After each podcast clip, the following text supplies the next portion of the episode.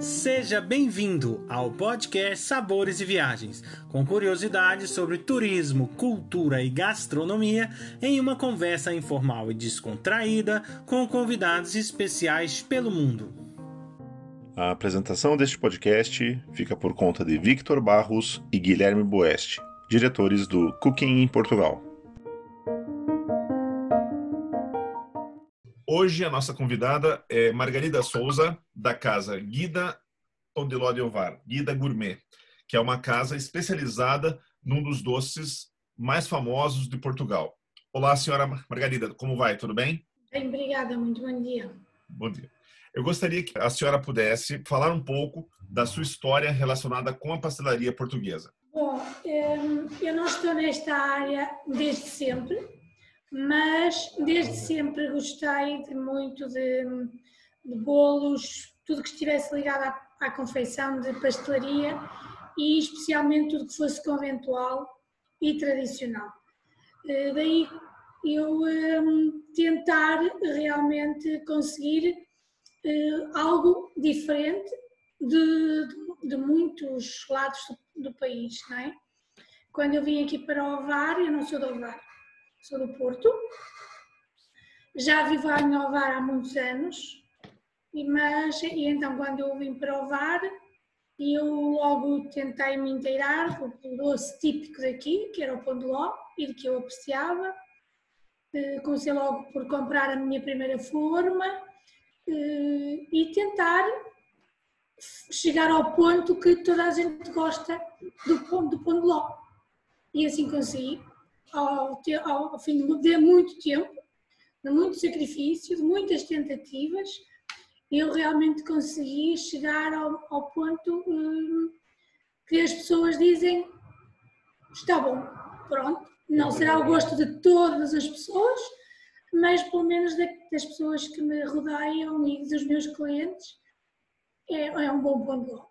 E deve ser um processo bastante difícil. Nós somos apaixonados pela gastronomia. Eu, por exemplo, gosto muito, mas não faço nada. e, e, o pão de ló de ovar é um dos meus preferidos, porque ele é molhadinho por dentro, aquela, aquela calda deliciosa, e ele é super fininho. Né? Como é que se consegue fazer isso? Eu fico assim, eu sou extremamente curioso em perceber, porque não é uma coisa tão tão trivial, né? Aquela coisa super, ah, mistura tudo e põe ali. Deve ter todo um segredo aí por trás. Não tem um segredo específico. O pão de ló de ovar é feito como qualquer pão de ló, só tem três ingredientes, que são os ovos, o açúcar e a farinha. Nada mais. Hum, depois, o segredo, se é que se pode chamar de um segredo, é mesmo hum, a forma como conseguimos fazer e conseguirmos detectar no ponto. E depois há um conjunto de todas as, de muitas coisas. É o número de gemas que, que o pão tem, apesar de levar alguns ovos inteiros, a maioria é gemas. A quantidade do açúcar para também não ficar demasiado doce. Não é? o, o bater muito bem para ficar uma massa fofa e aveludada, no fim, não é? Por isso, nós sentirmos naquela textura uma massa muito fofa, muito aveludada, não é? que se desfaz na boca. E, e, apenas depois um pouquinho de farinha no final para ajudar a ligar toda aquela e dar-lhe a consistência depois no final, não é? Depois também é o, o um, juntarmos a isto, temos o conjunto da forma como ele é cozido. É cozido em formas de barro, uh, num papel, dentro, na forma de barro vai o papel chamado almaço, não é? O nosso papel é um papel de 120 gramas, porque, como devem saber, o pão de ovar é um produto certificado. É IGP, de indicação geográfica protegida, por isso só pode ser feito na zona de ovar, e também é um produto certificado. E como produto certificado, ele tem que um, cumprir com várias normas e requisitos, não é? Para que as características sejam aquelas. As nossas formas de barro, não é? Ela é feita numa forma, aqui depois dentro da forma leva o nosso o papel almaço, que não pode ser um papel qualquer, não pode ser papel vegetal, não pode ser, tem que ser um papel e que nas nossas requisitos está indicado como sendo um papel de 120 gramas a gramagem dele, certo? Depois de tudo isso, é, ele é cozido numa temperatura média de 200 graus, por isso ele não é um pão de ló mal cozido, conforme pensam, não é mal cozido. Ele está a cerca de uma hora dentro de um forno a 200 graus, mas todo este processo, todo este conjunto, o bater, o número de gemas, uh, e depois o ir ao forno e ter aquela temperatura e nós depois conseguirmos apanhar o ponto com o nosso tato, com a visão também, vermos o processo todo ele a crescer, que ele depois cresce. E depois de sair do forno ele volta a baixar um, um pouco, repousa dentro do forno eh, e, e, consolida, consolida o resto da, da massa, onde fica realmente a massa seca à volta e aquele molhinho no meio, que não é mal cozido, nem é ovos moles conforme lhe dizem. Aqui em Ovar usam um termo, que é o pito, o termo mais eh, específico e, e, científico é, é ló. Por isso, o ló dentro do pão de ló é o que torna depois o nosso pão de ló diferente de qualquer outro pão de ló de, de, de Portugal e do mundo. Eu acho muito interessante né, o vosso trabalho, inclusive dentro da vossa marca é, é colocado ali pura iguaria, né? Ou seja, é uma é assim valorização de um produto autêntico português e que foi criado em Portugal. A senhora consegue é, nos falar um pouco sobre como foi criado esse doce? Bom, a história do pão de ló remonta ao século XVII, aos finais do século XVII, eh, inícios do XVIII, onde eh, realmente eh, dizem que a uma visita do rei, nós não temos castelo, mas que uma visita do rei aqui por Ovar, algumas freiras decidiram fazer então algo para o, o rei se deliciar após a refeição. Então começaram realmente a bater o, o, os ovos, não é? Como sabe, antigamente usava-se muitas gemas, um, havia muitos ovos, não é? A nossa zona também é uma zona de muito milho, de produção de muito milho, e por isso de produção de galinhas, não é? E um, de gado, mas neste caso das galinhas. E então bateram os, os ovos, puseram o fogo, o forno de lenha a, a acender, não é? ligaram a lenha, mas acontece que quando se aperceberam, e porque o pão de ló tem que ser muito bem batido, eh, se fosse à mão ele tinha que ser batido cerca de uma hora, eh, ele, quando foram pôr o pão de ló no forno, depararam com um forno que estava apagado. Agora, não é tanto, não, quando um forno a lenha ele aquece bem, ele atinge 300, 400 graus. São temperaturas muito acima daquilo dos nossos fornos normais. Por isso, quando dizemos que o nosso forno agora, o nosso paneló agora cose a 200 graus, para um forno a lenha isso é muito pouco. E por isso daí terem metido na mesma o, o pão ao forno, não tiveram outro remédio, eh, mas e após ele ter lá estado bastante tempo, na altura do rei ter, ter que comer o pão de ló, tiveram que o retirar e então tinha aquele molhinho no meio, não é? O tal ló, no qual o, o rei achou que era, foi uma iguaria, gostou imenso e todos aqueles que provam depois disso dizem o mesmo, não é? E essa é a história do, do Pão de Ló que remonta a essa altura. Agora, como ele foi daqui de Alvar para fora, conforme nós inclusive temos no nossos, por cima do nosso pão de ló, nós temos uma folhinha de, de, vegetal que por um lado protege o pão de ló quando ele está eh, acondicionado nas nossas caixas, por outro lado tem a história como ele foi divulgado e difundido para fora de Ovar. E conforme aqui diz, ele é tão conhecido à tradição no finais dos séculos XVII, e houve um incremento entre 1790 e 1890, quando os ovarenses trabalhavam sazonalmente nas fainas fluviais do Tejo, que eram os faregateiros, e levavam então para a capital, eh, por isso neste caso para Lisboa, as canastas do Pão de Ló para presentearem os proprietários das fragatas. Eh, daí este costume de começarmos a levar para fora da nossa região o pão de ló. E ainda hoje, os vareiros, o povo avarense, tem muito por hábito presenciar alguém com o pão de ló. Se vão a um médico, levam um pão de ló. Se vão a um advogado, levam um pão de ló. Se vem alguém de fora, da família, ou, ou alguém que está de visita, damos um pão de ló.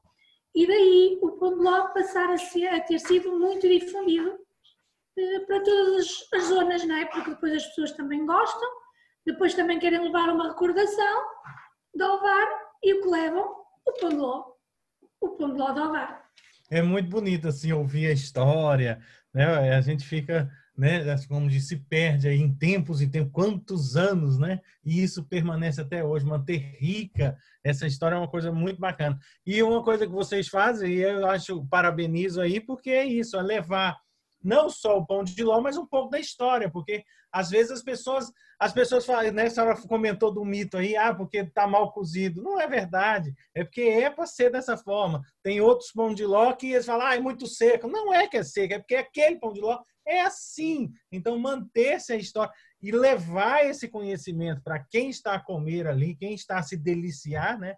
É muito importante. Olha, esse é o Jeová, é essas características, esse é, é o pão de ló, enfim, de margaride ou outro pão de ló, é nessa característica. E assim vai. Isso, isso é uma coisa muito rica. E, e vocês, é, é, aproveitando aí nesse, nessa disseminação da informação, vocês participam de muitas feiras e tal, e leva essas informações para essas feiras, tanto nacionais aqui locais e tal, ou não? Nem por isso? Sim, nós tentamos, sempre que vamos, tentamos levar. Aqui em Ovar existe, um, temos algumas ajudas que, que nos são disponibilizadas e que colaboram connosco nesta disseminação do Pão de Ovar. Este que é um doce vareiro. Eh, temos a Câmara Municipal, que realmente ela colabora sempre connosco e daí todos os anos ela participa por nos ajudar a fazer uma feira.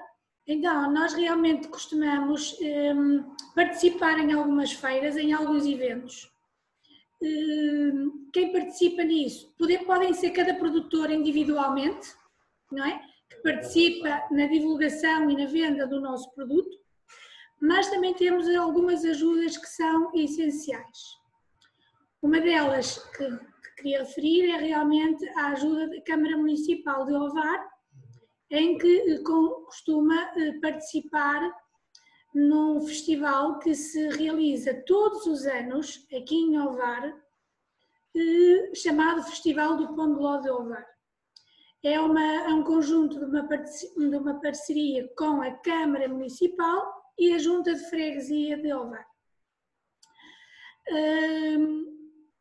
Além disso, a própria Câmara também tem por hábito sempre presentear com o Pão de Ló sempre que vai ou a feiras internacionais, como é a FIP, ou noutros, noutros eventos onde a Câmara Municipal esteja presente, eh, sempre está o Pão de Ló de Ovar por norma. Por exemplo, para presentear e também para degustar. A Câmara usa muito isso. Assim como também presenteia quando vêm pessoas de fora do Conselho à própria Câmara ou quando eles vão fora a algum sítio, eles sempre levam o pão de de ovar com, com eles. É o ex-libris da cidade e eles realmente fazem questão, como, como qualquer vareiro, faz questão de levar o pão de ló, a Câmara também dá o exemplo disso. E etc. Para podermos então continuar a dar a conhecer esta nossa iguaria. Qual seria, na sua opinião, ou quais seriam as melhores combinações para comer o pão de ló de ovar? Eu sei que ele puro já é maravilhoso, mas tem algo que combine também para acompanhar? Sim, o pão de ló de ovar, sendo um doce, é algo que se come após uma refeição ou um lanche. Hum, ou sempre que apeteça, não é? é sempre, ele é sempre agradável. Realmente o pão de ló de ovar, hum, como hábito, é acompanhado com um bom vinho fino, o chamado vinho do Porto. No entanto, o pão de ló de ovar pode ser acompanhado com qualquer coisa. Ele vai muito bem com um café, vai muito bem com um chá, vai muito bem também com, uma, com um champanhe, naturalmente. Quem gosta de coisas mais arriscadas pode igualmente comer o pão de ló de ovar com um bom queijo da serra, ou então algo diferente e também combina muito bem, é, por exemplo, um pão de lodovar com um gelado de limão. Os dois contrastes funcionam muito bem, ou até com frutos vermelhos. Como vê, há muitas variedades e há muitas formas de se comer o pão de lodovar. E sobre a, as confrarias que existem é. relacionadas ao pão de ló? Ah, sim. Aqui também existem então as confrarias. Temos a Associação de Produtores de Pão de Lodovar, onde pertencem um grupo de, associa... de, de produtores de pão de ló, especialmente para se certificarem e terem o produto como certificado. Além disso, também temos a Confraria do Pão de Ló de Ovar e temos a Confraria Gastronómica de Ovar. Mesmo a Confraria Gastronómica de Ovar, apesar de levar um conjunto de produtos de ovar, também por norma leva o pão de ló de ovar para onde ele vai. É este o, o, o papel das confrarias, não é? O de levar a conhecer os, e divulgar os produtos. E neste caso, a própria confraria de, de gastronómica também faz isso. E senhora Margarida, eu gostaria agora que a senhora falasse um pouco da é, sua empresa, Guida Gourmet, e também da possibilidade dessa experiência das pessoas visitarem vocês, conhecerem esse método de fabricação e, e a própria degustação. Sim, nós temos um, uma página, guida.lodovar, Guida Gourmet, temos o Instagram, também temos um, a loja online, em virtude de todas estas dificuldades que há em as pessoas se movimentarem e virem ao Ovar e nós também irmos, portanto, para fora. Então vai haver um, a loja online onde as pessoas podem realmente comprar esta e outras uh, iguarias que nós produzimos. Por outro lado, também temos hum, visitas guiadas aqui à nossa unidade de produção, que por, um, hum, por uma participação do, da pessoa, ela pode vir e ver todos os passos que, hum, por qual o Pão de Ló passa. Desde por onde entram as mercadorias, onde nós fazemos o registro de todas as coisas que entram, o armazém, o pequeno armazém onde estão condicionadas as mercadorias, a separação das gemas dos ovos da clara, não é? Uh, o processo todo, depois o bater, a massa antes, todos os ingredientes antes de entrarem na batedeira, depois como fica a própria massa após o bater, o enchimento das formas, o meter a forma do pão ao forno e depois, como é um processo muito demorado, por norma temos sempre pão de ló já feito ah, na fase de, do arrefecimento, onde a pessoa pode ver como ele fica após a cozedura e depois também pode, eh, inclusive, assistir a como fazemos uh, o acondicionamento do nosso pão de ló do produto final nas caixas. O produto, o produto final depois, ele é amarrado com uma fita, não é? leva o nosso selo e depois é acondicionado na caixa, cada um conforme o tamanho. E, e também é posto o nosso, o nosso eh, folhinha de papel onde tem então a história do pão e depois o selo de certificação né? onde antes disso ainda temos que ter feito os nossos registros daquele pão de ló, com qual farinha, com qual açúcar, etc, etc, etc. Por isso, a rastreabilidade do produto, não é? Eh, tudo isso a pessoa pode ter acesso e ver como é que nós fazemos, assim como depois no final levam um eh, pão de ló individual, que é chamado de infante, é um pão de ló de 125 gramas, mais ou menos, em que cada um pode levar para degustar e comer conforme, na altura que mais lhe, lhe apetecer e poder uh, experimentar esta nossa iguaria. Nossa, Também o segredo desta da confeição, como podem depois eh, comprovar a uma visita, o maior segredo é o amor que nós pomos neste produto e a dedicação que damos a este produto é o que faz depois sair um produto final tão diferente de qualquer um que exista. É isso mesmo, a gente sente o amor na, na fala da senhora, assim, como é que a senhora está falando, a gente está aqui, né, deliciando aqui só em pensamentos. É, obrigada. Olha, mas eu queria saber se tanto a, a questão da manutenção do produto, né? Por exemplo, ah, é, dá para preservar, eu posso comer isso quanto tempo que né? Porque eu, eu, por exemplo, tô, eu sempre pego ele lá fresquinho e tal, mas enfim, alguma outra pessoa talvez eu vou levar para outro lugar, né? Talvez tenha essa essa sensação, né, da, da, da preservação, como é que é bom preservar ele para durar mais dias, enfim, alguma coisa relacionada a isso. Sim, o pão e daí a nossa dificuldade em não termos aberto uma loja online mais cedo, é realmente uma, um problema o transporte. E porquê? Porque o pão de ló é um produto muito frágil e por isso não pode transportar-se por correio, não se pode transportar em transportadoras que venham buscar e depois vão à base e levam aos tapetes rolantes. Porque nós precisamos pôr um pão de ló num tapete, ele vai tombar por norma, vira e o nosso pão de ló quer se manter direitinho. Por outro lado, ele também não quer andar aos tombos, não é? Não quer ser batido, porque é um produto muito frágil, se ele for batido e estiver muito fresco, ele, ele fica logo quase todo em líquido, ele abate logo.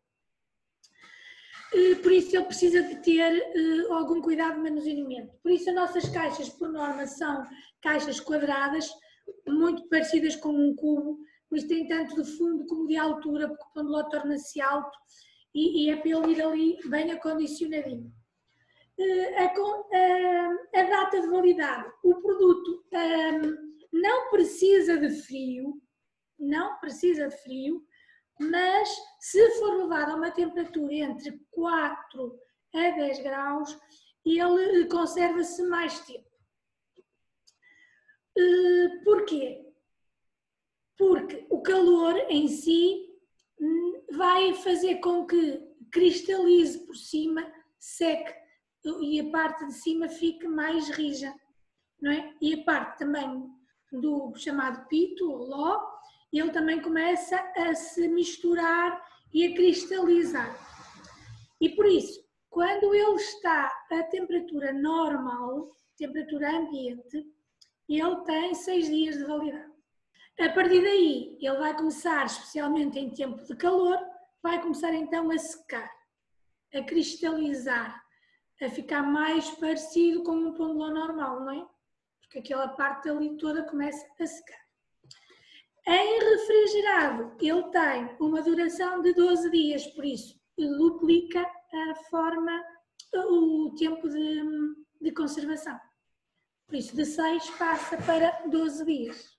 Depois, nós também temos, fizemos um investimento aqui há um tempo atrás, que foi num abatedor da temperatura. O abatedor de temperatura, eh, como, ele, como o nome diz, é um túnel de congelação, onde o pão quase logo após de sair do forno, quando ele começa a fazer o primeiro abatimento, nós o levamos ao túnel de congelação.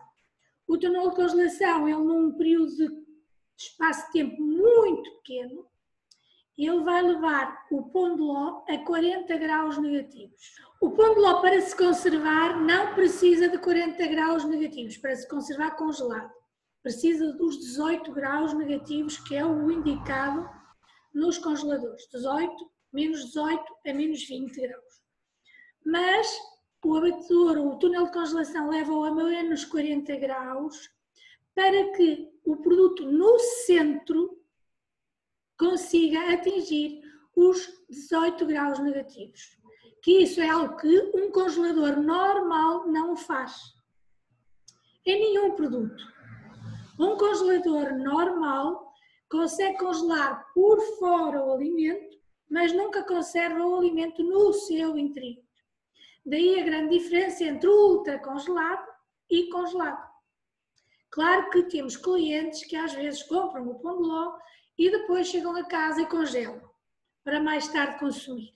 Não é que o produto se vai estragar, vai se conservar, evidentemente, porque o frio vai a um conservante também, mas não fica com as mesmas características quando descongelado, igual a quando nós fazemos essa ultracongelação, porque ele realmente foi todo congelado, inclusive o centro, coisa que as pessoas em casa não conseguem, especialmente o pão de ló, que é um produto que com algum teor de açúcar, o próprio açúcar não deixa ele ficar aquele pedra, não é?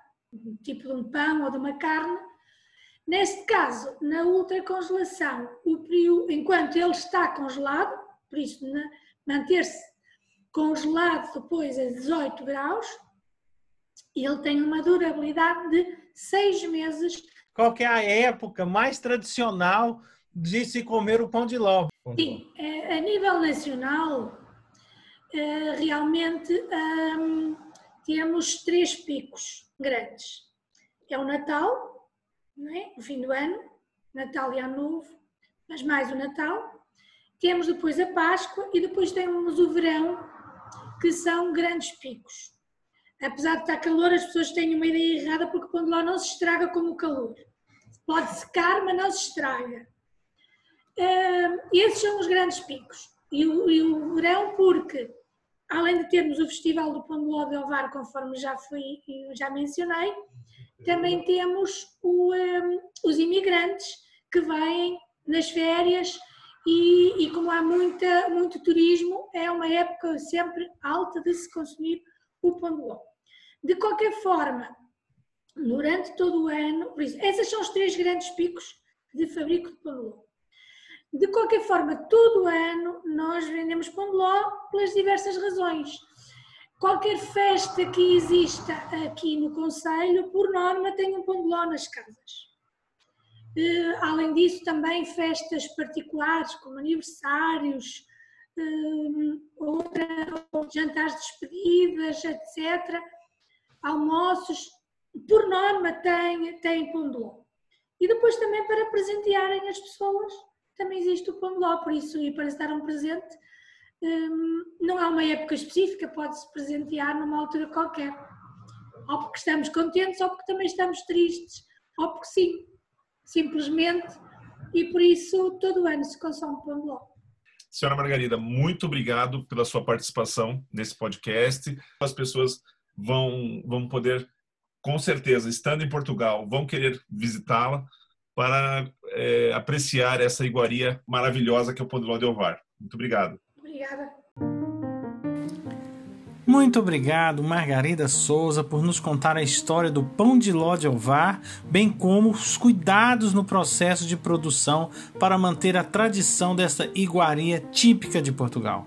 Convido a todos para o nosso próximo podcast Sabores e Viagens, com a presença da Jordana Luchetti, que irá nos contar um pouco sobre a culinária de uma das regiões dos Estados Unidos, que é Massachusetts. Acompanhe também todas as novidades que vêm por aí. Basta digitar Cooking Portugal nos canais do Instagram, Facebook e YouTube. Esperamos vocês!